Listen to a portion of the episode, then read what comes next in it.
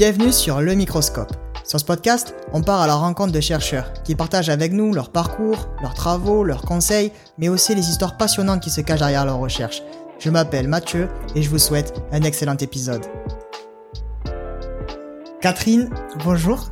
Bienvenue euh, dans votre laboratoire, j'ai envie de dire, puisqu'on est euh, au LCCRH.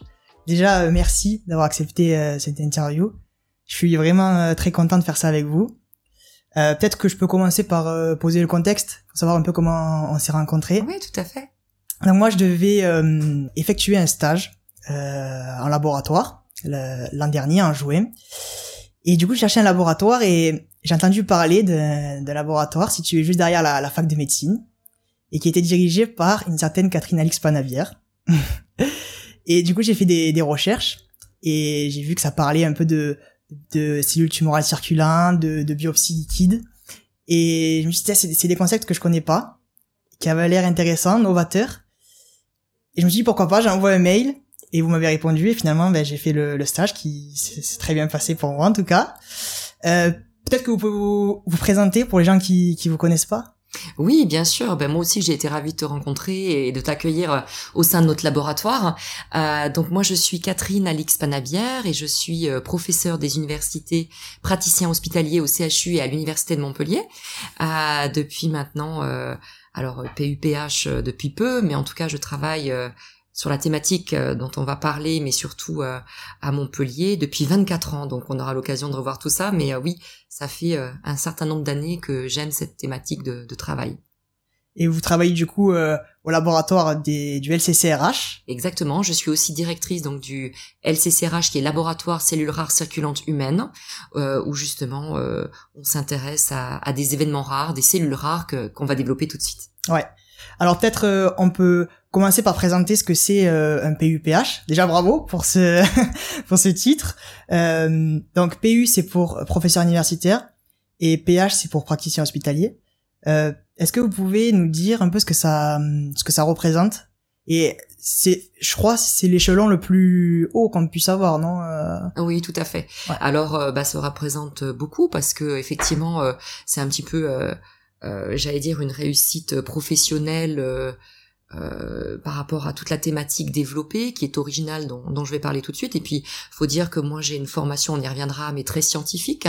Et euh, je suis une femme donc euh, d'être PUPH au CHU de Montpellier c'est quelque chose euh, bah, d'original je dirais et, et qui peut apporter beaucoup parce qu'encore une fois si on avait tous la même formation et les mêmes compétences et qu'on est tous des clones les uns à côté des autres ça serait pas très intéressant et d'avoir finalement des des scientifiques euh, à côté de médecins, à côté de pharmaciens, ça donne une force supplémentaire, euh, je dirais, à notre CHU et à l'université à Montpellier. Ouais, c'est la, la, la pluralité des, des connaissances, des, des, chercheurs, des scientifiques qui viennent de, de différents euh, niveaux et de différentes matières, et c'est ça qui apporte finalement, euh, ça apporte à tout le monde, quoi. Exactement. Alors c'est pas quelque chose qui est encore, euh, j'allais dire, extrêmement développé dans le sens où aujourd'hui je pense qu'on est deux au CHU de Montpellier à être scientifique et MCU ou PUPH, donc c'est encore des postes rares pour ce genre de compétences, mais comme ça arrive et que ça avance, et surtout encore, on y reviendra sur une thématique particulière et innovante, il faut savoir, je pense, euh, et c'est ce qu'a fait euh, euh, l'institution ici, ouvrir des postes à, des, à des personnes compétentes dans des, dans des disciplines très particulières. Et ça, je trouve que c'est super. Ouais. Et ben, peut-être qu'on peut revenir du coup sur le commencement. Oui. Parce que vous êtes pas de Montpellier à la base, vous êtes né à Strasbourg, je crois. Oui, je suis alsacienne. Ouais. Euh, pourquoi vous êtes venu finalement à Montpellier? Est-ce que c'est parce que c'est un environnement de recherche? Alors c'est non, c'est un peu plus simple, j'allais dire. Euh, je suis venue à Montpellier euh, parce que mon mari est pharmacien biologiste et qu'il avait justement un poste euh, euh, sur Montpellier, bah, au CHU de Montpellier à cette époque-là, en virologie. Mais euh, effectivement, j'étais aussi intéressée de quitter euh, Strasbourg pour voir d'autres horizons de recherche. Et suite à une thèse qui a été faite en virologie hein, sur HIV, j'avais envie de m'intéresser à, à autre chose. Alors malgré tout, pour la petite histoire, je suis arrivée à Montpellier avec un postdoc en virologie sur des événements rares, des cellules infectées par HIV.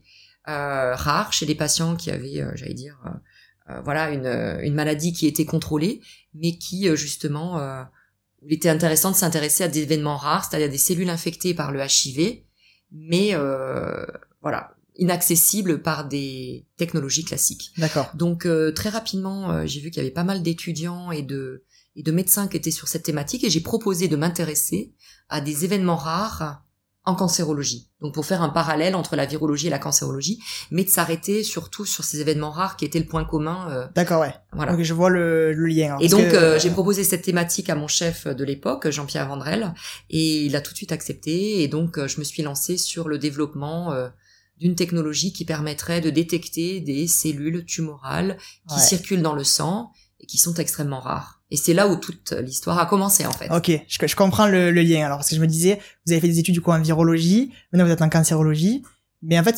le le dénominateur commun, c'est les événements rares. Exactement. j'en- Ok, d'accord. Ben, on va peut-être commencer par parler du coup du, du cancer, de, de votre thématique du coup. Euh, je vais essayer de donner une définition du cancer. Vous, vous me complétez, vous me corrigez si, si c'est pas exactement ça. Bon, on sait que le cancer c'est un dérèglement de, de, la croissance cellulaire qui va, par une mutation, entraîner la formation de nouveaux tissus. Euh, et ces cellules, du coup, qui, qui mutent et qui vont proliférer, elles ont des caractéristiques différentes des cellules classiques de l'organisme. Euh, par exemple, euh, elles perdent ce qu'on appelle l'inhibition de contact. C'est-à-dire que quand elles sont, euh, pour les gens qui, ne savent pas, normalement une, cellule, quand elle est entourée de ces cellules, elle se dit c'est bon, je suis en contact avec mes cellules, pas de problème, j'arrête de proliférer. Or là, dans le cancer, elles continuent à proliférer malgré ce contact. En plus de ça, elles sont immortelles. Normalement, une cellule est censée mourir, comme tout, tout, euh, tout, tout ce qui existe. Euh, Les cellules naissent, puis après de moment meurent, et les cellules du cancer, elles, deviennent immortelles. Euh, Il y a aussi quelque chose qui me fascine, c'est le truc de, de l'angiogénèse. C'est-à-dire qu'elles sont capables de créer une circulation, euh, de leur propre circulation sanguine pour euh, apporter des nutriments pour leur croissance. Et aussi, elles ont ce qu'on appelle la perte d'ancrage. C'est-à-dire qu'elles peuvent se, se, se détacher du tissu, de la tumeur primaire, et rentrer dans la circulation sanguine pour plus tard former des métastases. Mais une fois qu'elles sont dans cette circulation sanguine, on peut les nommer les CTC. Et est-ce que vous pouvez nous en parler un peu de ces cellules tumorales circulantes? Bien sûr, parce que c'est vraiment, euh, j'allais dire, euh, le focus le plus important de la recherche que l'on fait au sein de notre laboratoire, ça a été la détection de ces événements rares qui sont les cellules tumorales circulantes. Donc, en fait, ce que l'on sait, c'est que dès la formation d'une tumeur, même si elle est toute petite, il peut y avoir des cellules plus agressives que les autres qui vont donc euh, de manière très active se décrocher de la tumeur initiale, euh, pouvoir accéder à des vaisseaux sanguins et se retrouver dans le compartiment circulant, donc le, le sang Le sang. périphérique. Voilà. Et euh, l'idée, c'est de, euh, pour ces cellules, c'est d'essayer ben, de, de résister, premièrement, au flux sanguin qui est terrible pour elles, puisqu'elles arrivent d'un, tissu où elles étaient euh, adjacentes à leurs voisines. Les cellules, étaient attachées entre elles. Elles, euh, elles avaient tout à fait un- j'allais dire, un, un lieu de vie qui était totalement différent de se retrouver dans un tourbillon violent euh, que peut être euh, le sang.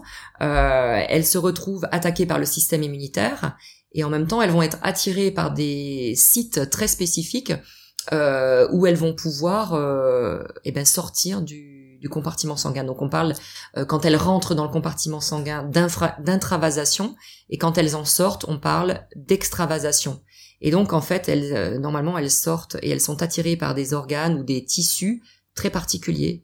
Euh, voilà. Et donc elles vont pouvoir, une fois qu'elles se retrouvent à ces sites à distance, donner ou pas, premièrement des métastases, des micrométastases, donc occultes, euh, infracliniques, on ne les voit pas à l'imagerie classique, et puis potentiellement, si elles trouvent les conditions ad hoc, pouvoir se développer et donner lieu à des métastases. Ouais. C'est, j'ai entendu aussi parler du terme de, de cellules tumorales disséminées. Qu'elles, viennent, qu'elles forment des métastases dans un, dans un organe Alors en souvent, on parle de cellules tumorales disséminées quand on les retrouve dans un organe, Ouais. comme par exemple dans la moelle osseuse, qui semble être un organe privilégié, un genre de réservoir pour les cellules qui circulent. Et donc, on parle de cellules tumorales disséminées à l'inverse de cellules tumorales circulantes Mm. quand elles circulent dans le compartiment sanguin. Alors, ce qui est intéressant, c'est aussi de se dire que dans plus de 99,9% des cas, euh, les patients qui ont un cancer euh, du sein, de la prostate, du côlon, où la tumeur initiale euh, ne va pas entraîner le décès du patient, ces patients vont souvent décéder à cause de leur métastase.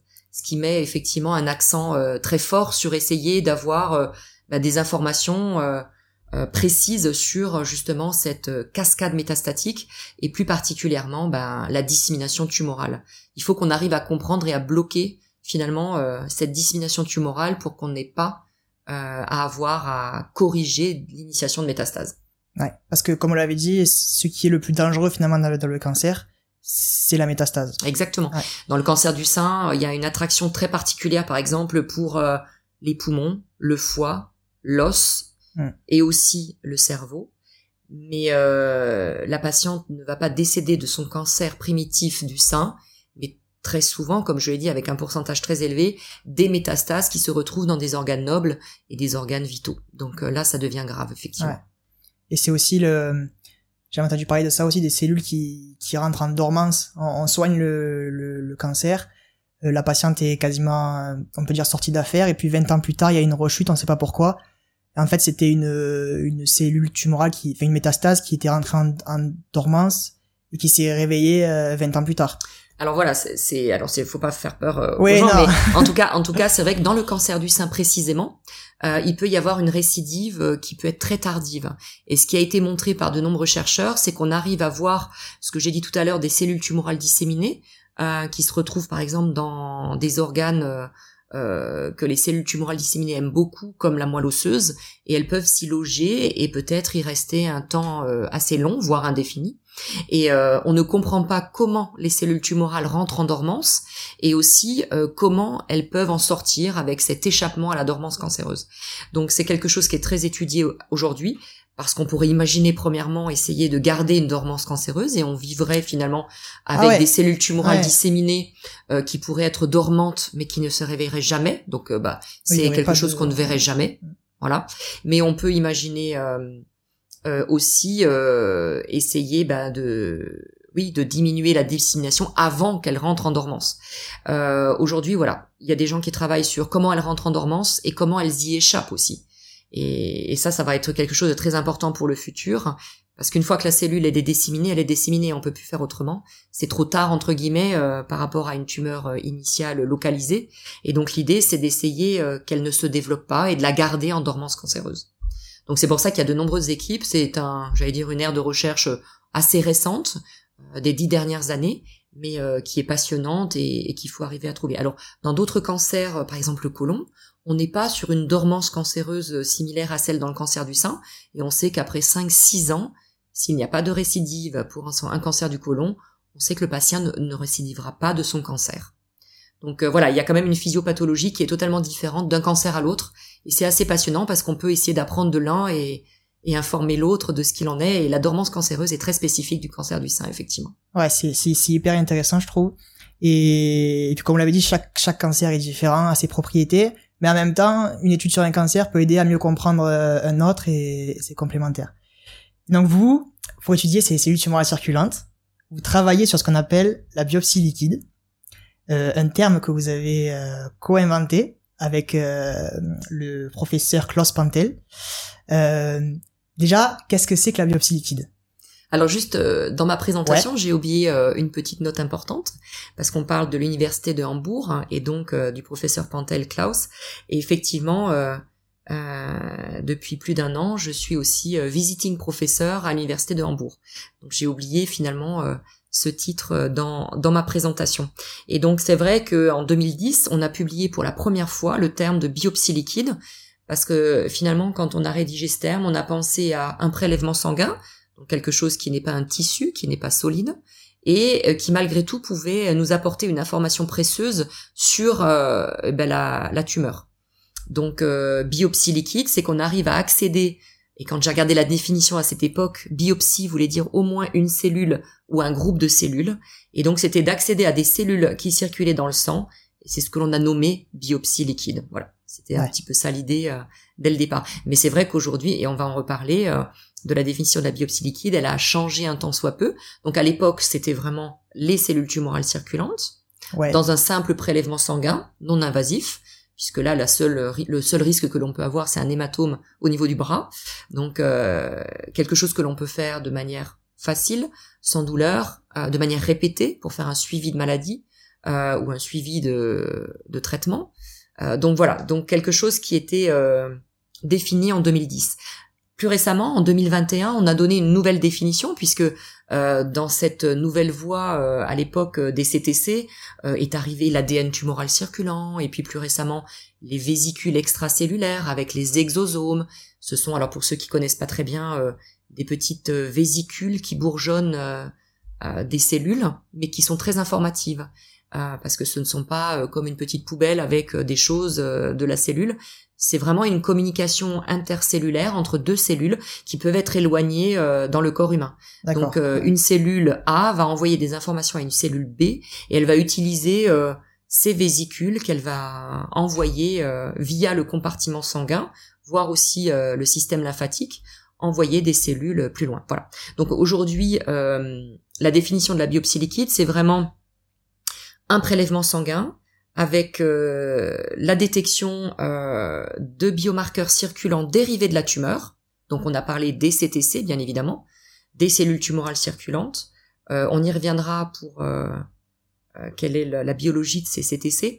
L'ADN tumoral circulant, qui lui, ben, c'est de l'ADN coupé en petits morceaux, qui est relargué par des cellules qui meurent donc par nécrose, apoptose, etc. Et on retrouve finalement l'ADN de cellules tumorales dans le sang. Les vésicules extracellulaires, mais on parle aussi de plaquettes, etc. Donc ça, c'est des choses qui sont vraiment dérivées de la tumeur. Ensuite, on peut parler aussi de biomarqueurs circulants induits par la tumeur. Et là, je pense au système immunitaire, qui est très important aujourd'hui. Et euh, j'en avais parlé dans un journal euh, comme Nature il y a quelques années, quand il, m'avait demandé effectivement quel est le futur de la biopsie liquide. Euh, il est très important aussi d'avoir finalement euh, le système immunitaire du patient, parce que peut-être qu'une euh, tumeur agressive chez un patient qui a un bon système immunitaire ne va pas du tout être le même cancer que ce même cancer chez une personne qui est immunodéprimée, par exemple. Oui. Donc euh, le statut immunitaire d'un patient est très important et ça on rentre dans la définition de la biopsie liquide aussi l'analyse des sous-types cellulaires que ce soit des lymphocytes des natural killers, des neutrophiles, enfin, c'est vraiment quelque chose qu'on est en train de commencer à étudier et qu'on rentre dans la biopsie liquide aujourd'hui. Et pour finir, quelque chose d'important et qui vient d'être publié, euh, eh bien que j'ai réussi à publier il y, a, quelques jours, je dirais, dans un journal à haut impact factor, on parle aussi de euh, liquid microbiopsy pour euh, finalement le microbiote circulant voilà, quelque chose de tout nouveau aussi, avec qui on travaille nos collègues euh, locaux et de Nîmes, donc de Montpellier et de Nîmes, sur... Euh... Peut-être juste pour définir ce que c'est le microbiote, c'est euh, des bactéries, euh, c'est ce qui vit en fait dans notre organisme, parce qu'on n'est pas tout seul dans notre corps. Voilà, on n'est pas tout seul. Effectivement, il y a énormément de de bactéries euh, très gentilles, une flore bactérienne très importante, euh, euh bien évidemment au sein euh, de notre intestin, et le microbiote est très important. Mm. Il y a de plus en plus d'études et des gens qui sont vraiment experts en France là-dessus, et nous on a eu l'idée d'aller regarder en fait le microbiote circulant, c'est-à-dire avoir accès à des informations euh, de ce microbiote via le simple prélèvement sanguin. D'accord, ok. Voilà. Donc ça c'est très intéressant aussi, et finalement ce que je pense pour le futur, c'est que la combinaison de 1 de, plusieurs, deux ou plusieurs euh, biomarqueurs circulants sera le futur de la biopsie liquide. Parce que le cancer est tellement complexe par lui-même que je ne pense pas qu'aujourd'hui on puisse répondre à une ou deux questions avec un seul biomarqueur. Ouais. ouais. Le microbiote, ça me fait penser aussi euh, à la maladie par exemple de Parkinson. Et euh, on avait étudié ça que euh, suivant quand ils étudiaient le microbiote des, des, des malades de Parkinson, ils se sont rendus compte qu'il y avait des bactéries qui étaient plus présentes que d'autres et qui du coup euh, induirait la maladie. Voilà. Comme quoi toutes les maladies finalement, enfin on peut en étudiant par exemple Parkinson, on peut aussi trouver des solutions pour, euh, pour le cancer ou tout tout tout se complète quoi. Tout à fait. Peut-être euh, donc comme vous l'avez dit, euh, cette biopsie liquide sert à étudier est un prélèvement de sang qui du coup vient compléter ce qui était existant, c'est-à-dire la biopsie tissulaire, qui Exactement. est un prélèvement qui est lui invasif qui est un bout de tissu finalement. Exactement. Alors on va, oui, effectivement, pour faire la comparaison entre les deux, on peut se dire que aujourd'hui c'est le standard, bien évidemment, la biopsie tissulaire. On va mettre l'aiguille à un endroit précis pour essayer d'avoir un petit bout de tissu cancéreux et euh, d'avoir finalement un, profil moléculaire et phénotypique euh, de ce cancer pour essayer d'adapter euh, au mieux le traitement pour un patient donné. Aujourd'hui, ce que l'on a vu aussi, c'est qu'on se dit si on avait mis l'aiguille bah, peut-être un centimètre à droite ou un demi centimètre à gauche, est-ce qu'on aurait eu la même information? Pas forcément. Et donc l'idée, c'est d'avoir cette biopsie liquide qui nous permet d'avoir peut-être des, des, informations sur cette tumeur en cours de développement. Et avec nos études et l'étude de plein d'autres groupes, on s'est rendu compte que il y avait souvent des discordances. Donc on a un avis, certes, le standard avec la biopsie tissulaire, mais on se rend compte qu'il peut y avoir une information qui a été manquée avec des clones minoritaires qui se trouvent à un autre endroit que là où on a mis l'aiguille, et donc il est très important de d'avoir cette information aussi en plus.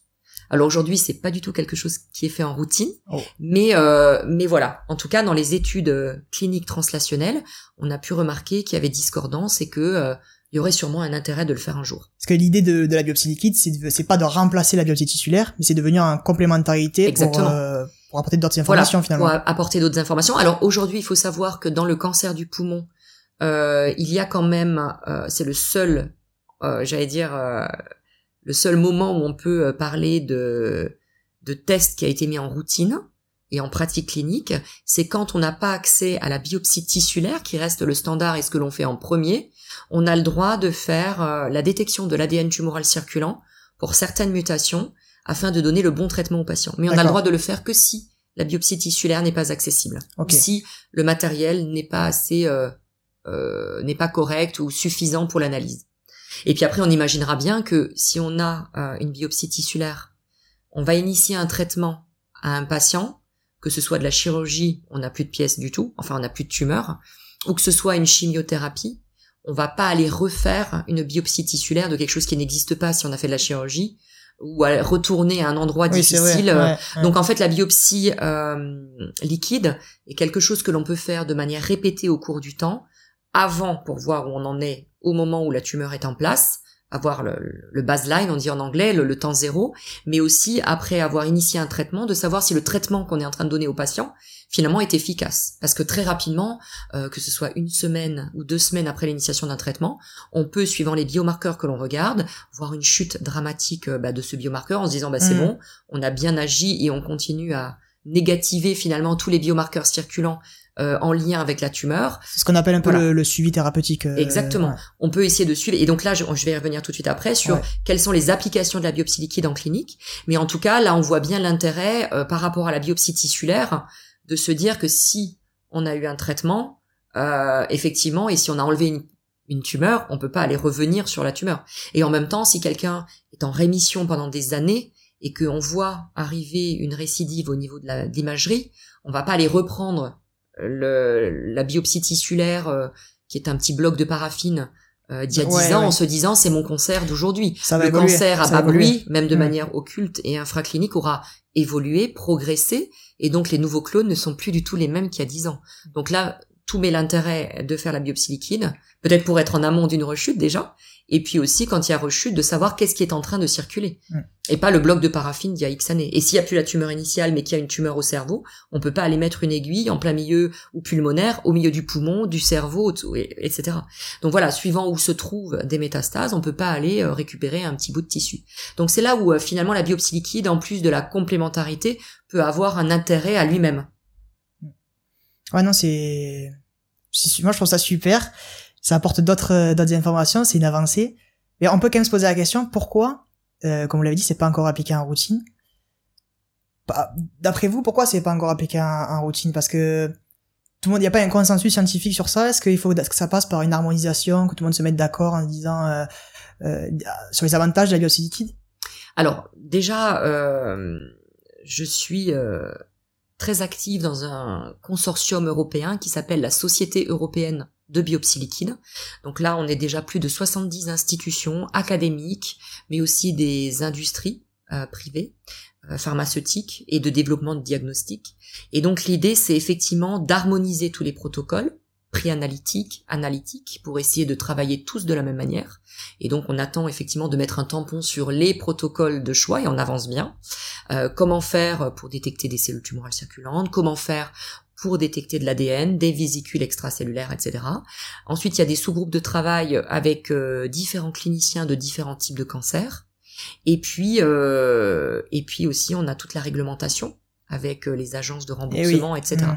Donc ça, c'est vrai que c'est en cours. Ça prend du mais temps. Mais pour répondre, voilà, ça prend du temps. Mais pour répondre à la question, pourquoi on n'a pas encore de test, à part celui dont j'ai parlé tout à l'heure, pour l'ADN tumoral circulant et la détection de la mutation EGFR pour le cancer du poumon, euh, aujourd'hui, euh, j'allais dire, la haute autorité de santé ou l'HAS demande, j'allais dire, une, une patte blanche qui est importante. Et elle, a raison. Euh, donc, euh, ce qu'on a monté avec euh, justement un consortium national avec l'Institut Curie et puis de nombreux centres anti-cancer ou des CHU de France, une grosse étude interventionnelle. C'est-à-dire qu'il faut arriver à démontrer l'utilité clinique d'un biomarqueur pour essayer d'en avoir son remboursement. Et c'est ce que l'on a fait. C'est-à-dire quand on parle d'une étude interventionnelle, ça veut dire qu'on va essayer de faire changer une pratique euh, de traitement, par exemple, de guider le clinicien du mieux possible en se basant sur le biomarqueur qu'on veut évaluer. Mm. Là, en l'occurrence, c'était simplement la détection des cellules tumorales circulantes. Et on sait que dans le cancer du sein métastatique, qui est euh, hormone récepteur positif, donc HR+, on a le droit de donner soit de la chimiothérapie, soit de l'hormonothérapie. Et aujourd'hui, et bien évidemment, on se base sur des critères cliniques et biologiques pour donner euh, le meilleur traitement à la patiente. Et donc, dans cette étude interventionnelle qui s'appelait le stick Metabrest, on s'est dit, euh, on s'est dit, voilà, il faut faire le test détection des CTC. Et si euh, donc un bras classique, un bras euh, CTC. Dans une étude interventionnelle, il y a toujours deux bras, le bras standard et le bras nouveau que on le qu'on veut comparer si ça ça a été efficace. Voilà.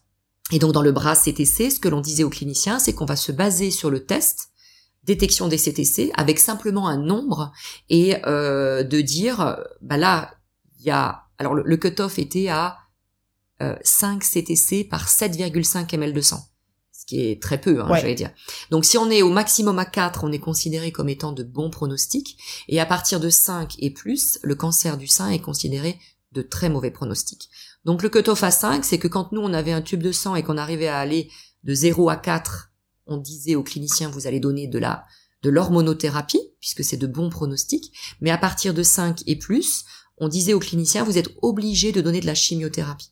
Et c'est vrai que dans de nombreux cas, en fait, le, clinicien a carrément changé son fusil d'épaule et a donné euh, ben, un autre traitement que celui qu'il avait prévu. Mm.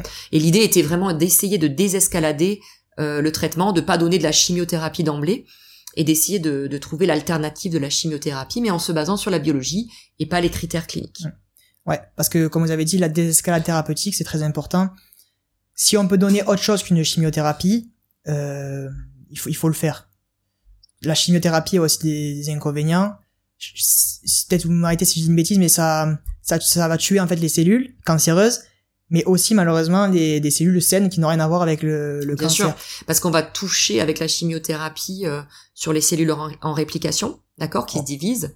Et comme les cellules cancéreuses se divisent plus vite que les cellules normales, on touche principalement les cellules cancéreuses. Mais bien évidemment, on va toucher aussi les cellules normales euh, en division, et c'est pour ça qu'il y a des effets secondaires qui sont dramatiques. Comme la, la perte de cheveux, par exemple, c'est les cellules capillaires qui sont détruites euh, par la chimiothérapie. Exactement. Et donc là, je reviendrai sur la notion qu'on a évoquée avant, de la dormance cancéreuse, où justement, euh, si on a des cellules quiescentes euh, qui sont en dormance, on imagine bien la problématique avec la chimiothérapie qui finalement ne va pas toucher ces cellules puisqu'elles ne se répliquent pas du tout, elles sont en quiescence. Ah oui, oui, c'est vrai, ah, j'ai pas pensé à ça, ouais. Voilà, donc en fait, c'est quelque chose aussi d'important de se dire que la chimiothérapie va toucher bah, les cellules en réplication et effectivement, on va faire une genre de sélection, hein, toutes celles qui se répliquent et qui vont être sensibles à la chimiothérapie bah, vont être grillées entre guillemets, hein, j'utilise le mot grillées, mais détruites euh, très rapidement. enfin, malheureusement, euh, s'il y en a certaines qui sont déjà en dormance à un certain endroit, ben en tout cas, pendant le temps de la dormance cancéreuse, ces cellules ne vont pas être touchées du tout par le traitement de chimiothérapie. Ça me fait penser ce que vous dites à, à, la, à la notion de résistance. J'avais travaillé là pendant ce mois de stage sur euh, la différence qui peut exister entre du coup la tumeur primaire, qui euh, pardon, prenez l'exemple du, du gène HER2, qui était par exemple exprimé dans la tumeur primaire, mais qui n'était pas exprimé dans la, sur la CTC, qui pourra ensuite faire des métastases. Et donc en donnant euh, une, un traitement contre ce, ce gène HER2, eh bien on ciblait la tumeur primaire, mais on laissait de côté la, la CTC, on la prenait pas en charge optimale. Du coup, ben ça faisait ce qu'on appelle un échappement thérapeutique. Alors ça c'était pour euh, pas, euh, c'était pour HR+. H, HR+, peut-être, ouais, ouais. Donc euh, pour HR+, oui, c'était un travail euh, du professeur Pantel qui avait montré que, effectivement, hein, pour donner un traitement d'hormonothérapie, on va se baser sur l'analyse euh, de quelques lames, malgré tout, de la tumeur initiale. Et quand on a un certain pourcentage de cellules tumorales qui vont être HR+, donc hormones récepteurs positives, on est autorisé à donner de l'hormonothérapie. Mais en fait, on s'est rendu compte qu'au cours du temps, on peut anticiper une résistance à cette hormonothérapie dans le sens où les clones qui vont émerger, et on l'a vu avec les cellules tumorales circulantes, euh, de nombreux clones vont émerger, ne vont plus exprimer le récepteur aux hormones.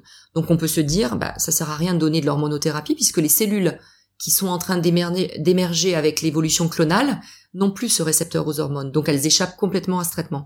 Et mm. c'est là où il faut arriver à l'anticiper suffisamment tôt et de pouvoir proposer de la chimiothérapie. Et donc là où il y a peut-être eu euh, une nuance avec HER2, c'est une autre histoire. Ouais. avec justement, euh, mais c'est très intéressant d'en parler maintenant, mais pour établir euh, ce qui est réel, c'est de se dire oui, aujourd'hui on a différents sous-types moléculaires de cancer du sein et euh, on a le HR+, donc celui qui va potentiellement être traité par hormonothérapie, euh, mais aussi chimiothérapie. On a euh, celui qui est HER2 positif, celui dont oui voilà c'est ça voilà, dont tu parlais juste avant, et qui lui est très agressif dans 25-30% des cas des cancers du sein, mais où heureusement on a une thérapie ciblée anti-HER2. Et le dernier sous-type moléculaire, c'est le triple négatif, très agressif. Mm. Lui, il n'exprime rien pas de récepteurs aux hormones, pas d'HER2, etc. Donc, l'idée, c'était de dire pour HER2, l'exemple que tu voulais donner avant, c'était pour HR+, mais HER2, là, euh, on va parler d'une cible thérapeutique, c'est-à-dire qu'on a des patients de cancer du sein qui vont avoir une tumeur initiale qui est HRE2 négative, donc pas d'amplification dans la tumeur initiale, et eh ben ces patientes aujourd'hui n'ont pas droit à la thérapie ciblée puisqu'il n'y a pas d'amplification de ce marqueur. Mais en même temps, quand on a fait un test sanguin, il y a des CTC qui expriment HER2. C'est ce que je voulais dire, ouais. Voilà. ok. Merci.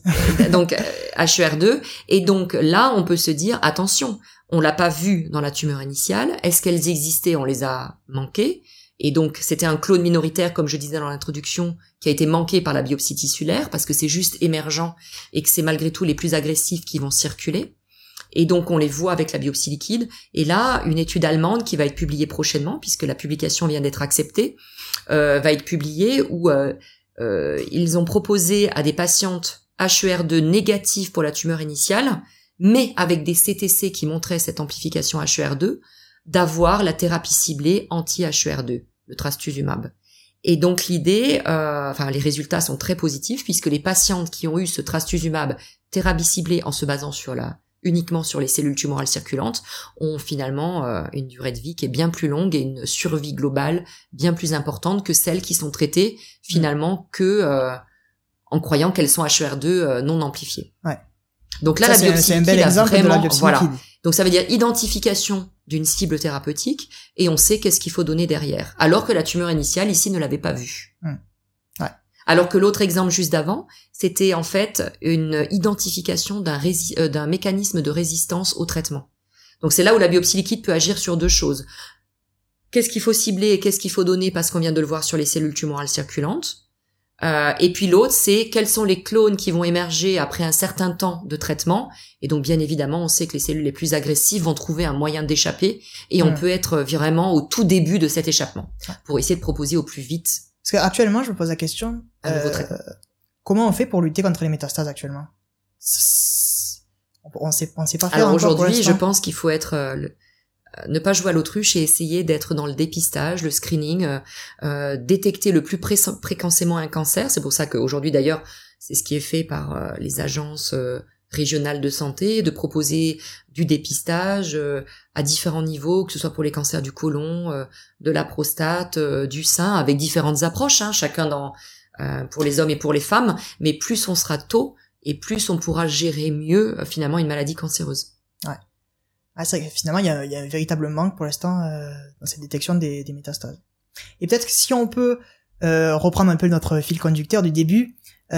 Donc la biopsie liquide, c'est une prise de sang. Enfin, ça parle d'une prise de sang. Alors oui, ce que j'ai oublié de dire, euh, c'est que ça peut être une prise de sang puisque c'est là où on a vraiment commencé à travailler. Mais aujourd'hui, dans la définition qu'on a donnée il y a deux ans avec le professeur Pantel, c'est que aussi on s'intéresse et on a de belles études là-dessus au liquide céphalorachidien par exemple. Là, on l'a fait dans le cancer du sein avec des métastases euh, leptoméningées et on a accès finalement aux cellules tumorales circulantes dans le LCR, liquide céphalorachidien, euh, et on n'est pas embêté par les cellules du système immunitaire. Mais ça, on y reviendra peut-être après sur aussi comment on détecte les CTC dans le sang par rapport à rechercher l'événement rare. Mais donc oui, il y a aussi les expectorations, la salive, la moelle osseuse, c'est pas que le sang, les urines, hmm. voilà tout euh, fluide biologique est d'intérêt pour aller rechercher euh, finalement euh, des biomarqueurs circulants qui pourraient faire la biopsie liquide. Donc on fait ce prélèvement pour du coup réussir à, à attraper ces biomarqueurs. Et une fois qu'on a ça, qu'est-ce qu'on fait? Parce que je sais qu'ici dans ce laboratoire il y a notamment le, le système Cell Search. Oui. Alors voilà, ce qui est important de dire, c'est que si on s'intéresse, si on parle des cellules tumorales circulantes, hein, des CTC, pour commencer par un exemple, euh, ce qu'il faut savoir, c'est ce qui c'est ce qu'il y a de plus rare en biologie. C'est-à-dire qu'on est des fois à détecter une à deux cellules dans 10, 20 ml de sang.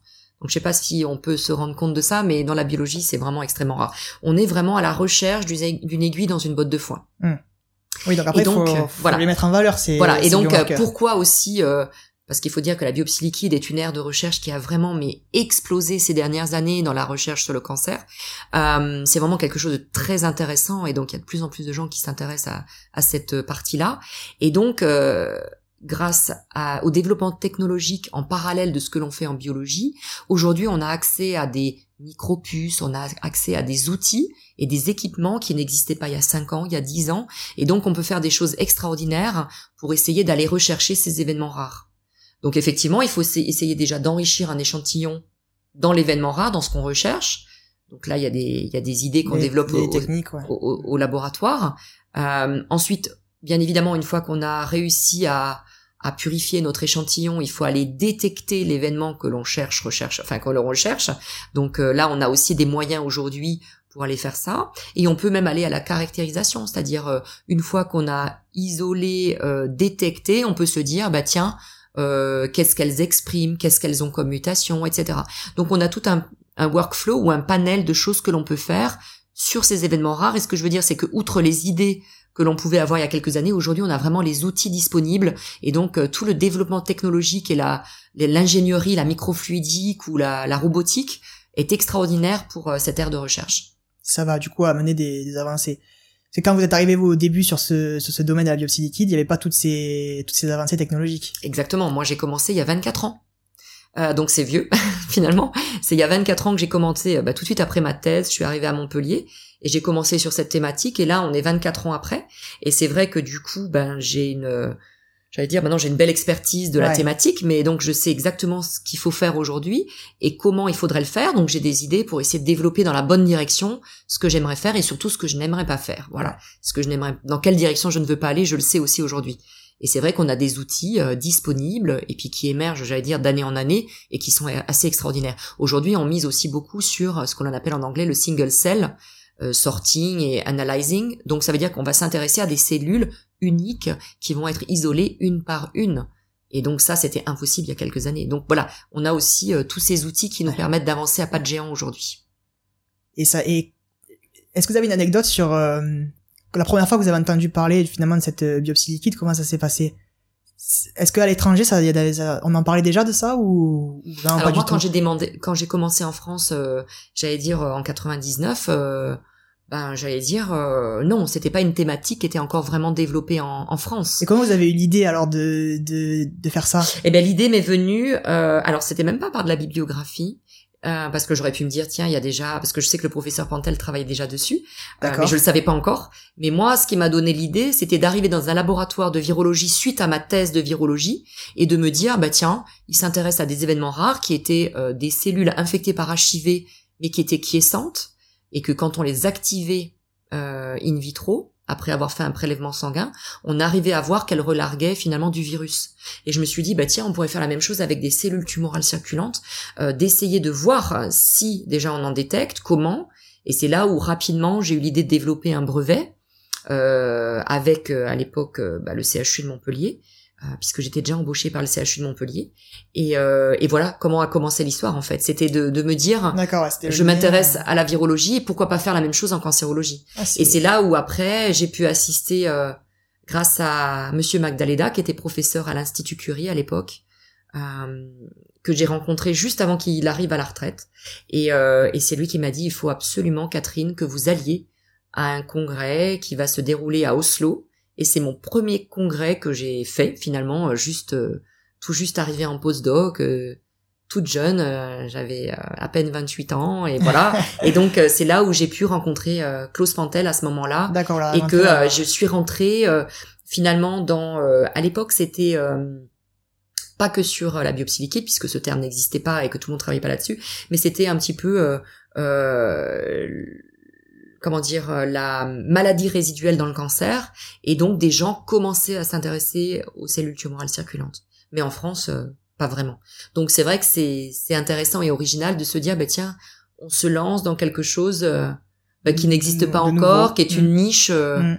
en cancérologie et qui après euh, va se développer finalement petit à petit année après année.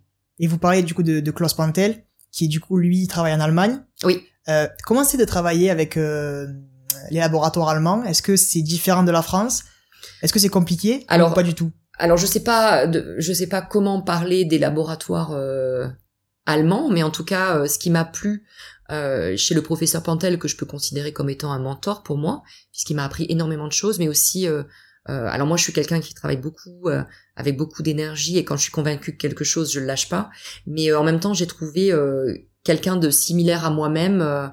Avec avec Klaus puisque il m'a aussi permis bah, de rentrer dans la thématique et puis de me booster sur certaines euh, manières de faire. C'est-à-dire qu'avec lui, euh, il m'a appris à écrire un article scientifique très rapidement, avec des interactions très rapides et fructueuses. Donc c'est quelque chose qui s'est fait euh, naturellement, mais où finalement cette collaboration à distance. Ah, vous n'êtes pas allé en Allemagne, c'était à distance? Non, d'accord. Donc on a, je sais pas, une trentaine ou une quarantaine d'articles ensemble, mais on les a tous faits finalement en collaboration à distance. Et c'est pour ça que finalement euh, l'année dernière, on a voulu finalement euh, concrétiser cette euh, cette collaboration forte avec un poste de professeur à l'université d'Hambourg. Mais voilà, c'est c'est vrai que c'était une force de se dire on travaille de la même manière et il m'a poussé justement à travailler d'une manière dynamique, rapide des mails à 23 heures, à 6 heures du matin. Et c'est vrai que du coup, je vais être assez, je suis assez demandeuse aussi avec les personnes de mon équipe parce que j'aime bien que les choses soient faites vite, bien et, euh, et en toute confiance. Ça, c'est très important aussi. C'est sûr. Et je passe un peu du à là parce que je vois sur votre bureau vous avez euh, des comment on peut dire ça des récompenses, des prix. J'ai fait quelques recherches, j'ai vu que vous en avez euh, plein. En 2012, vous avez reçu euh, le prix Gallet et Breton de l'Académie nationale de médecine euh, pour votre travail sur la biopsie liquide oui, alors celui-là, celui-là, il m'a fait vraiment extrêmement plaisir parce que euh, en 2012, euh, j'étais euh, quand même encore relativement jeune et je sais que c'est un, un, prix assez important à l'Académie nationale de médecine qui souvent est donné, j'allais dire, un peu avant une fin de carrière. Et donc, effectivement, j'ai été vraiment honorée d'avoir ce prix qui mettait en avant tous les travaux que j'avais pu réaliser sur la biopsie liquide en France. Et ça s'arrête pas là, puisque vous avez aussi reçu en 2017 un award de l'American Association for Cancer Research à Washington pour l'article le plus cité euh, de l'année. Moi, je vous pose vraiment la question comment ça se passe euh, quand on apprend qu'on va être euh, qu'on reçoit un prix de Washington? C'est quoi? C'est un mail? Vous recevez Oui, c'était un mail. C'est un mail? C'était un mail, mais c'était vraiment, j'allais dire, une belle récompense aussi parce que on a été les premiers à mettre en place des lignées cellules tumorales circulantes. Donc ça nous permet de retourner un petit peu sur, euh, le... côté euh, biologie. Euh, mais en fait, pour revenir à la biologie de la cascade métastatique, ce qui est très important de savoir, c'est que d'une part, les cellules tumorales circulantes, ça devient un très très bon marqueur. On sait très bien aujourd'hui avec cette histoire de cutoff, dans 7,5 ml de sang, si on est moins de 5, plus de 5 pour des cancers métastatiques du sein, de la prostate et dans le côlon, c'est un cutoff à 3. On sait voilà de bons ou de mauvais pronostics pour les patients. Donc ça reste un, magnifique biomarqueur parce que ça nous permet de savoir si la, la, comment dire, la tumeur est en train de disséminer et à quel euh, niveau hein, de vitesse. Maintenant, ce qui est important, en, tout cas au laboratoire, on a aussi toute une axe de recherche, tout un axe pardon de recherche sur la biologie un peu plus fondamentale avec des thèses, des masters, des postdocs, euh, qui vont essayer de comprendre justement toute la biologie de la, du processus métastatique. Et euh, et ce qu'il faut savoir, c'est que euh, des cellules tumorales circulantes, il y en a très très peu qui vont être capables de générer et d'initier des métastases à distance. Heureusement pour le patient, mais malheureusement, il y en a toujours trop, hmm. trop aujourd'hui, puisque voilà, au bout d'un moment, ça va peut-être arriver. Donc l'idée, c'était de se dire, il faut comprendre quelles sont déjà ces cellules qui sont capables d'initier des tumeurs. Il y en a très très peu. Et deuxièmement, euh, ben, si on arrive à mettre en avant une nouvelle voie de signalisation ou quelque chose que l'on connaît déjà mais qu'on peut essayer de stopper, on pourrait cibler spécifiquement cette sous-population de CTC.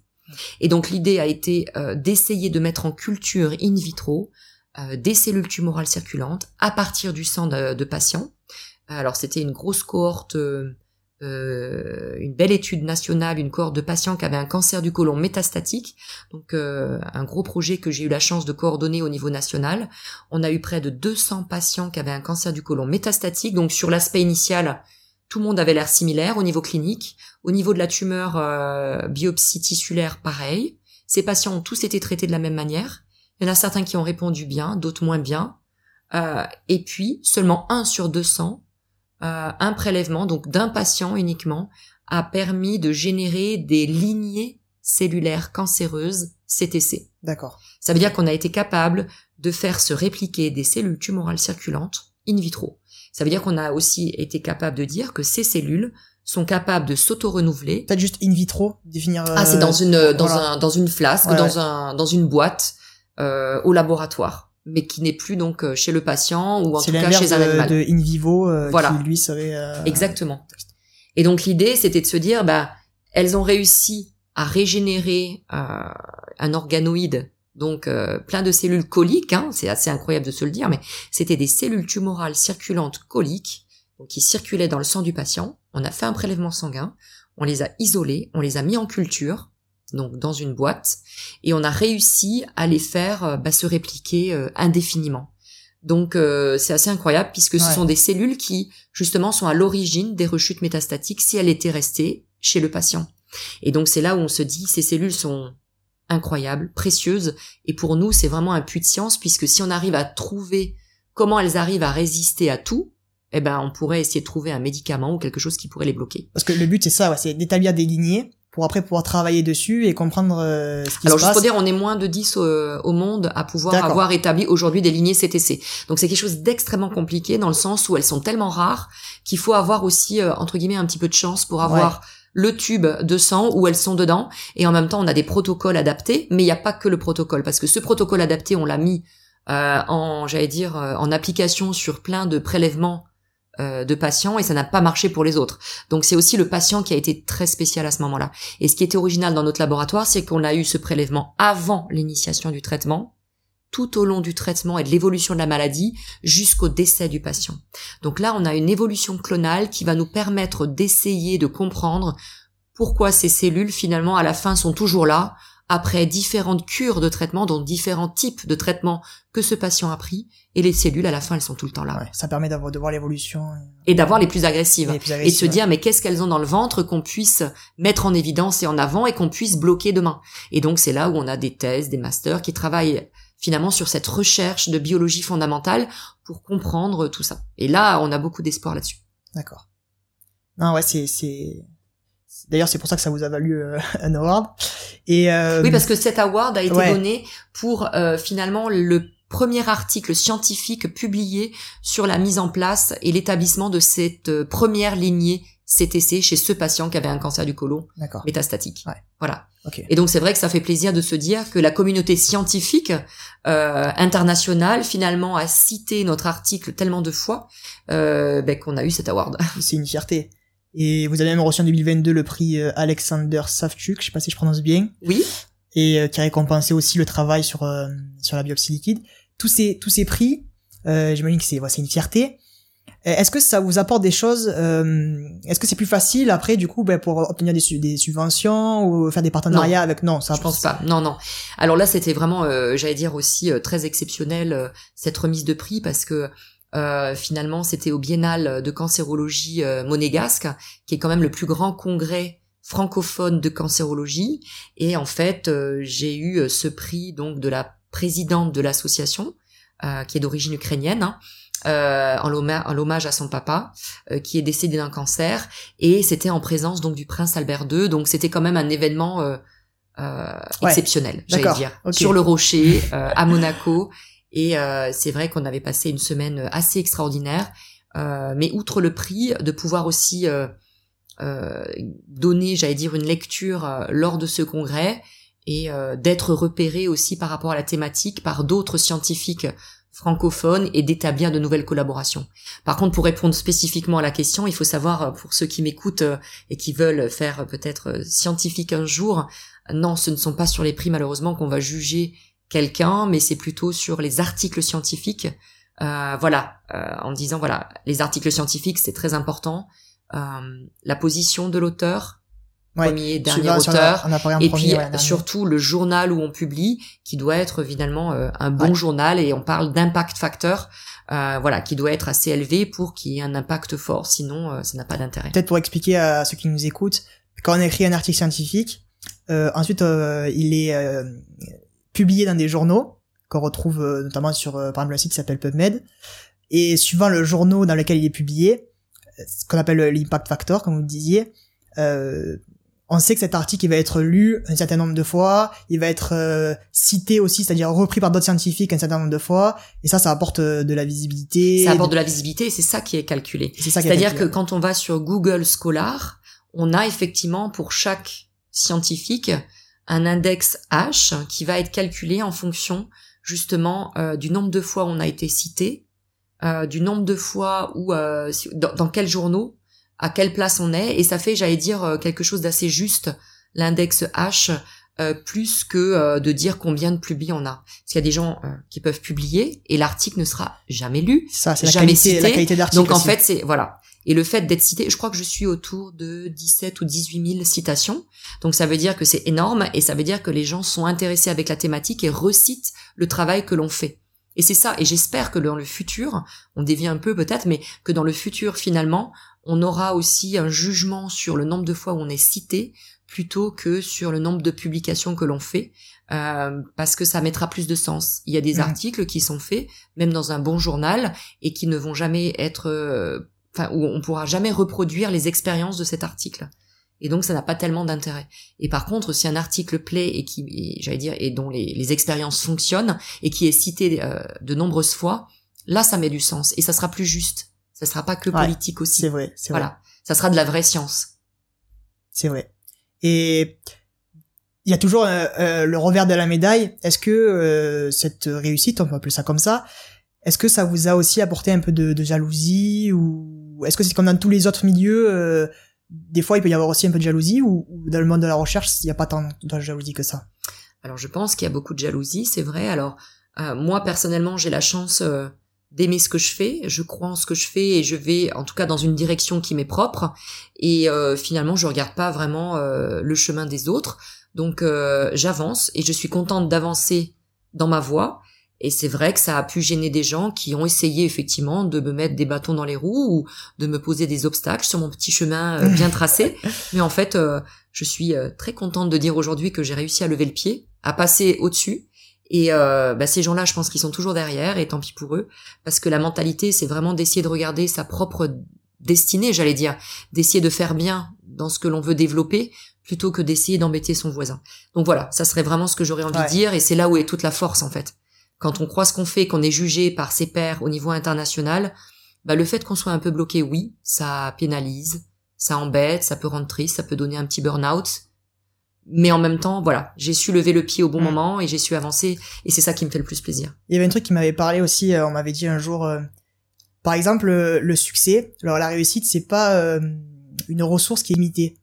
un exemple, par exemple, l'argent, les sous, euh, l'or, c'est une ressource qui est limitée. On a creusé tant d'or. Et euh, par exemple, une pièce de 2 euros, ça correspond à une certaine quantité d'or, un billet de 5 un peu plus, un billet de 10, etc. Mais c'est limité. Euh, c'est pour ça qu'il y a de la jalousie au niveau de l'argent et tout ça. Mais la réussite, par exemple, vous pouvez avoir de la réussite, et moi je peux en avoir, ou ceux qui nous écoutent peuvent en avoir. C'est pas parce que vous vous en avez que nous on peut pas en avoir, par exemple. Voilà juste c'était je crois que c'était bien comme exemple que c'est un bel exemple et puis en plus c'est pas palpable. C'est-à-dire que c'est quelque chose qu'on peut pas prendre. Voilà. Et puis qui n'est pas euh, jugé que par une personne. C'est-à-dire que tout le monde peut faire son propre jugement et tout le monde a la comme on disait l'index H les publications etc et donc chacun peut faire son jugement et c'est ça qui est qui est beau. Et puis tout voilà c'était c'était c'était ça euh... si, vous, si on peut évoquer aussi peut-être les applications cliniques de la biopsie liquide. Oui, oui. Parce qu'en fait, euh, pour justement nos auditeurs bien faire comprendre euh, qu'aujourd'hui, ben, avec un prélèvement sanguin, on peut avoir accès, comme je l'ai dit, à différentes informations sur les CTC. On a le nombre, on a, euh, mais aussi ce qu'elles expriment. On l'a vu avec HER2. On a peut-être des caractérisations de mutations. Euh, on a l'ADN tumoral circulant. D'autres biomarqueurs sont en train d'émerger. Et donc euh, bien sûr, le Saint Graal serait de dire est-ce qu'on peut faire un développement d'un test précoce euh, pour détecter un cancer le plus tôt possible, c'est-à-dire de se dire voilà est-ce qu'on peut être tout, tout de suite au début d'un cancer localisé pour essayer bah, justement de pouvoir le traiter au mieux? Plus vite on prend un cancer, mieux on se porte. Donc euh, ça c'est le, point premier. Donc avec la biopsie liquide, oui, il y a déjà euh, des choses qui sont mises en place, en tout cas pour essayer de trouver un test et quel biomarqueur, mais il n'y a rien de concret parce que le dépistage est encore compliqué par rapport à la sensibilité, la spécificité, par rapport au fait que ben, quand on prend de l'âge, on a des mutations qui apparaissent. Ça ne veut pas dire qu'on a un cancer. Quand on a, euh, je sais pas, une maladie inflammatoire, une maladie bénigne, une toux, euh, je sais pas, euh, des petits problèmes de santé, on a aussi bah, des choses qui bougent, euh, le système immunitaire se met en alerte. C'est ça, peut-être qu'on peut dire euh, que les mutations, ça apparaît tout le temps, c'est très fréquent en fait. Mais Exactement. dans notre organisme, on a des systèmes de réparation qui vont du coup réparer euh, ces mutations. Mais malheureusement, des fois, ça c'est pas réparé, c'est ça qui après déclenche le, le, cancer. Mais il y a des mutations qui malgré tout avec l'âge vont apparaître, mais qui sont pas du tout en lien avec un cancer. Et donc il faut faire attention quand je parle de dépistage. Quand j'ai pris la première question de l'application clinique. Est-ce que on peut dire qu'on fait de l'ADN tumoral circulant seul? C'est compliqué aujourd'hui. Et en même temps, quand on est sur du dépistage, ça veut dire qu'il faut travailler sur, euh, on l'a pas abordé tout à l'heure, mais comme on est sur un événement rare, il faut savoir qu'il faut travailler sur des volumes importants. Euh, de, de, sang par exemple. Et eh oui. Plus on a quelque chose de rare, plus il faut augmenter le volume. Donc sur du dépistage de cancer euh, précoce, on est sur 30 ml de sang aujourd'hui.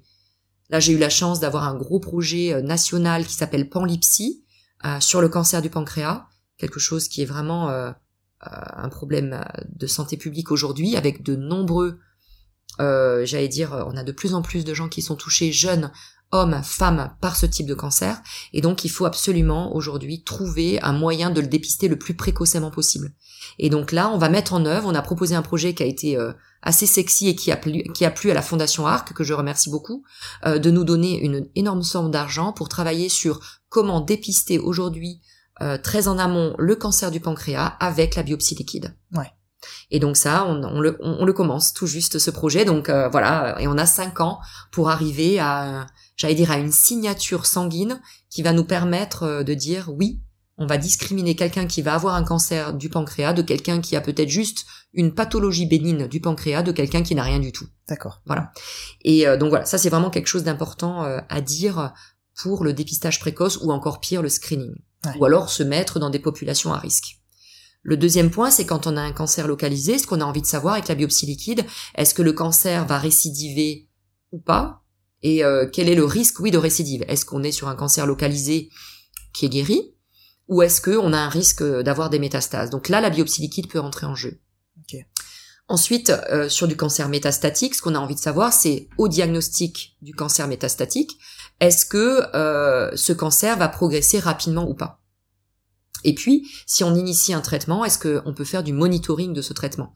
Donc ça c'est très important. Avec euh, le professeur Garel du CHU de Montpellier, on a fait une étude sur cancer ORL, puisque c'est un chirurgien euh, tête et cou, hein, ORL, euh, on a évalué une semaine après avoir euh, commencé un traitement chez les patients qui avaient un cancer ORL métastatique, est-ce que le traitement est efficace ou pas? Et à 7 jours, on pouvait déjà discriminer ceux qui allaient progresser rapidement des autres. Rien qu'avec la biopsie liquide et les cellules tumorales circulantes. Ça, c'est un exemple. C'était l'INCA qui nous avait soutenu et je remercie aussi l'Institut national du cancer, l'INCA. Donc voilà, donc il y a, des choses à faire qui sont très intéressantes où la biopsie liquide pourrait prendre une place. Mais encore une fois, ce n'est pas en pratique clinique. Oui, oui. Ce ne sont que des études translationnelles. Mais qui on peut espérer dans le futur. Euh, ah ben bien sûr, pourra donner un poids euh, pour aller plus loin. Le dernier point, c'était de dire oui, euh, et on l'a vu avec des exemples concrets, c'est la biopsie liquide peut permettre d'identifier des cibles thérapeutiques en disant bah attention, euh, on a sur les CTC tel et tel biomarqueur, on peut donner ce médicament parce que c'est une thérapie ciblée et on sait que ça va cibler euh, les cellules tumorales. et on affine finalement le diagnostic par rapport à ce qu'on a déjà expliqué tout à l'heure sur la discordance entre la biopsie tissulaire et la biopsie liquide.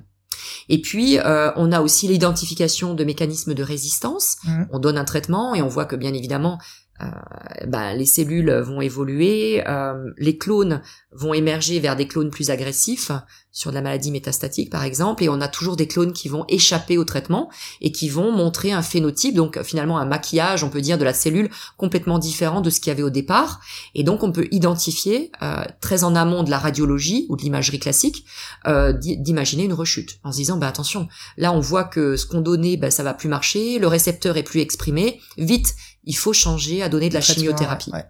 Donc ça c'est le dernier point. Et alors le, la cerise sur le gâteau, c'est les études interventionnelles où justement on va proposer finalement euh, en se basant sur la, biopsie liquide, hein, les biomarqueurs circulants, quels qu'ils soient, euh, proposer euh, bah, le traitement et faire un changement thérapeutique. Voilà. Et donc ça, c'est interventionnel puisqu'on va pas juste être observationnel comme toutes les études qui se font actuellement. On va faire une intervention, c'est-à-dire on va changer quelque chose dans le, la prise en charge du patient. Et c'est là où on peut demander, euh, c'est là où on va démontrer pardon l'utilité clinique. Et quand on a démontré ça, grâce au stick MetaBreast, on l'a démontré hein, pour la première fois dans le cancer du sein euh, métastatique. On a déjà déposé un projet à l'HAS, la Haute Autorité de Santé, mais malheureusement c'était en 2020, le, COVID, le, ah, COVID, est arrivé. Hmm ça a tout bloqué. Et là, on a des nouvelles données qui vont être publiées de nouveau dans un gros journal à gros impact factor, Journal of Clinical Oncology, avec les données encore plus récentes de suivi de ces patientes, qui se donnent encore des, des choses très favorables euh, bah justement pour la biopsie liquide et les CTC. Donc on va revenir à redéposer ce dossier avec davantage d'arguments pour essayer demain d'avoir un remboursement du test détection des CTC euh, en France. D'accord. Donc là, on y travaille et c'est pour ça que c'est compliqué pour revenir à la question qu'on posait avant. Qu'est-ce qu'il faut pour avoir un test remboursé? Il faut montrer pas de blanche. Il faut démontrer qu'il y a une utilité clinique, ce que l'on vient de démontrer, et que justement, euh, bah, les sociétés savantes de cancérologie nous suivent parce que euh, il y aura vraiment un intérêt demain à faire un, un test sanguin euh, qui pourrait peut-être justement prendre en charge mieux les patientes qui ont un cancer du sein métastatique à là, on a bien vu toutes les applications. Euh, de la et alors voilà. Et, ce que je voulais dire aussi, c'est qu'aujourd'hui, alors ça c'est le futur, mais on est dedans. C'est qu'avec tous les projets qu'on a, parce que je vous ai dit euh, le projet sur le pancréas au niveau national, mais on en a deux autres énormes au niveau international euh, européen. Euh, et, et, moi, ce que je pense et ce que j'ai écrit dans les derniers articles que j'ai publiés, euh, qu'il faudra finalement une signature euh, multi-omics, c'est-à-dire avec plusieurs biomarqueurs circulants parce que le cancer est une maladie compliquée, complexe, et donc un seul biomarqueur pourra peut-être répondre à une question, mais pas à toutes les autres. Et euh, je pense qu'on aura peut-être une combinaison de certains biomarqueurs pour un type de cancer, mais aussi au sein d'une même pathologie cancéreuse, on pourra se dire que pour un dépistage précoce, on aura telle combinaison de tels biomarqueurs, mais au fur et à mesure qu'on approche vers un cancer localisé, cancer métastatique, on pourra avoir des combinaisons qui vont évoluer et ce seront plus forcément les mêmes biomarqueurs qu'on analysera en biopsie liquide sur la fin d'une maladie par rapport au début, vous voyez? D'accord. Donc ça devient complexe, c'est sûr, mais en même temps c'est hyper passionnant. Et euh, aujourd'hui, on va en tester une dizaine, une quinzaine. Donc on a des prélèvements sanguins de 60 ml de sang et on va essayer de, de, de, dépoter tout ça. Et à la fin, on va dire bah oui, voilà, dans le cancer du pancréas, il faudra au départ ça, ça et ça. Mais peut-être qu'à la fin, on dira que ça sera une autre combinaison. Et c'est vraiment sur quoi on travaille aujourd'hui pour euh, essayer d'avoir la signature la plus juste possible, avoir un profil précis du cancer grâce à la biopsie liquide et bien évidemment de proposer une médecine personnalisée ou une médecine de précision à un patient. Lui, ce qu'il veut, c'est qu'on lui donne le meilleur traitement au meilleur moment et à lui spécifiquement, pas au voisin. Le voisin, il aura sûrement besoin de quelque chose d'autre. Hmm. Et on le voit très bien sur ce qui se fait en ce moment avec les biopsies tissulaires où on croit que dès le départ, des patients se recruter sur des critères soi-disant homogènes et finalement, il y en a qui vont répondre et d'autres pas. Donc ça veut dire qu'on n'a pas toutes les informations sur ce que l'on fait aujourd'hui. Non, c'est, c'est passionnant. Catherine, ça fait déjà une heure qu'on parle. euh, peut-être avant de finir, je voulais juste aborder euh, la question de l'organisation. Euh, parce que vous avez euh, plein de casquettes finalement. Vous êtes euh, à la fois professeur à l'université, vous êtes directrice de laboratoire, vous, vous assistez à des congrès, vous faites plein de choses. Quelle est la facette du métier qui vous plaît le plus? Ce qui me plaît beaucoup dans mon métier, que j'ai essayé aussi d'orienter comme je le souhaite, hein, parce qu'il y a chercheurs et chercheurs, mais moi ce que j'ai voulu, c'est déjà travailler, et c'est ce que je conseille aux jeunes scientifiques, ou jeunes médecins, jeunes pharmaciens, c'est d'essayer d'aller vers une voie qui est originale, enfin en tout cas que l'on pense originale, d'essayer de trouver aussi une niche un peu particulière que l'on puisse un peu s'approprier et développer. Donc c'est vrai qu'aujourd'hui, moi, ce que j'aime dans mon métier, c'est de pouvoir euh, bah, tout d'abord être proche des étudiants parce que j'ai toujours aimé enseigner. Déjà quand moi-même j'ai passé ma thèse de sciences à Strasbourg, euh, pour payer ma thèse, euh, je, je donnais des cours. Euh, et ben à l'époque on disait au P1. Euh, voilà, donc euh, c'est vieux, mais c'est vrai que donc je donnais des cours, des ED, des enseignements dirigés aux premières années de médecine pendant ma thèse à moi parce que j'aimais déjà enseigner. Mes parents sont enseignants. D'accord. Ma tante est enseignante de biologie. Euh, donc euh, moi-même je suis enseignante aujourd'hui à la à l'université de Montpellier et c'est vrai que j'aime bien transmettre. Vous l'avez vu là durant la dernière heure, j'aime bien parler aussi. Donc c'est vrai que j'aime bien transmettre des informations euh, qui me semblent importantes et il y a beaucoup de choses qui passent par la pédagogie pour essayer aussi de donner vie aux autres de faire des choses et d'ouvrir l'esprit aux jeunes d'aujourd'hui, scientifiques, médecins, pharmaciens. Donc ça ça me paraît très important donc avec des cours bien sûr, mais aussi je donne beaucoup de cours à l'étranger, pas seulement en France pas seulement à l'université de Montpellier déjà, dans plein d'autres universités de France, mais aussi donc à l'étranger, comme je venais de le dire. Ce que j'aime beaucoup aussi, euh, c'est accueillir des, des, étudiants au sein du laboratoire. Aujourd'hui, on a un jeune chirurgien euh, qui est avec nous, mais j'en ai eu plein d'autres. Un jeune pharmacien, donc euh, voilà, Mathieu, qui va aussi passer plus de temps avec nous cette année pour son stage. Et donc, je trouve ça tellement important de pouvoir effectivement transmettre des informations. Ça, ça me semble et d'ouvrir aussi l'esprit critique euh, des jeunes qui arrivent, etc. Donc ça, c'est vraiment c'est aussi le but de ce podcast d'essayer de, transmettre, de exactement. Et ça, c'est vrai. Et puis de donner aussi une expérience. Et... Euh, voilà. Et donc ça, c'est la première casquette. La deuxième, c'est effectivement tous les congrès parce que par rapport à l'expertise assez unique que nous avons euh, c'est vrai que du coup, je suis invitée pratiquement toutes les semaines ou tous les 15 jours à des congrès, donc j'en refuse beaucoup, mais je voyage beaucoup aussi, donc euh, au moins une fois, deux fois par mois.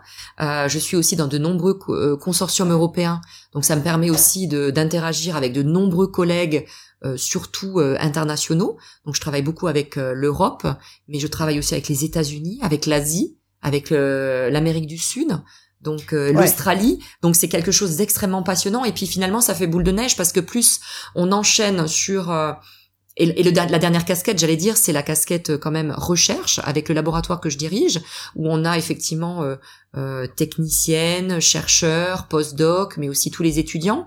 Et donc c'est vrai que ça donne finalement un métier où on s'ennuie pas, où il y a de la transmission, mais aussi du savoir et, et la rencontre avec les gens.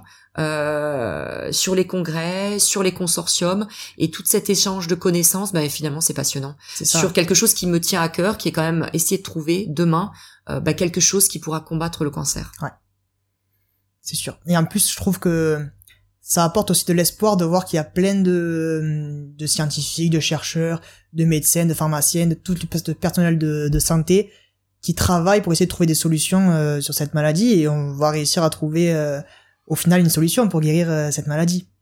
J'espère bien. Et puis, ce qui me fait plaisir aussi, c'est que la biopsie liquide euh, finalement attire autant des scientifiques que des médecins et des pharmaciens.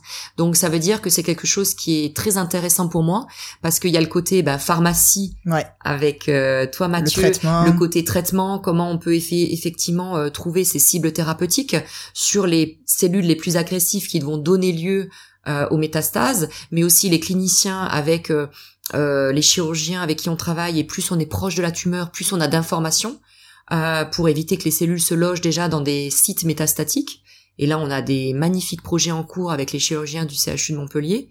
Euh, et puis euh, les scientifiques avec aussi toute cette recherche fondamentale pour essayer de comprendre la biologie de ce processus métastatique euh, parce qu'on avait fait avec la biologie d'évolution que j'aime beaucoup, et c'est notre laboratoire de rattachement, hein, le CRIC avec Frédéric Thomas, euh, à Mivégec, à l'IRD à Montpellier, où justement on avait fait un modèle mathématique et on avait voulu savoir si euh, quelle était l'étape la plus importante dans toute la cascade métastatique? De l'initiation de la tumeur jusqu'à la métastase. Et en fait, avec ce modèle, mathématique euh, qui avait été développé par Antoine Dujon, euh, qui travaille avec nous mais qui est basé en Australie, c'était de dire si on bouge, enfin si on bouge, si on décroît de quelques minutes la survie des CTC dans le compartiment sanguin, on arrive à décroître de façon incroyable et la formation clinique de métastases. Donc, et si on jouait sur les autres étapes, ça bougeait pas vraiment. Donc, ça met encore plus d'espoir sur essayer de comprendre cette euh, survie des CTC dans le sang.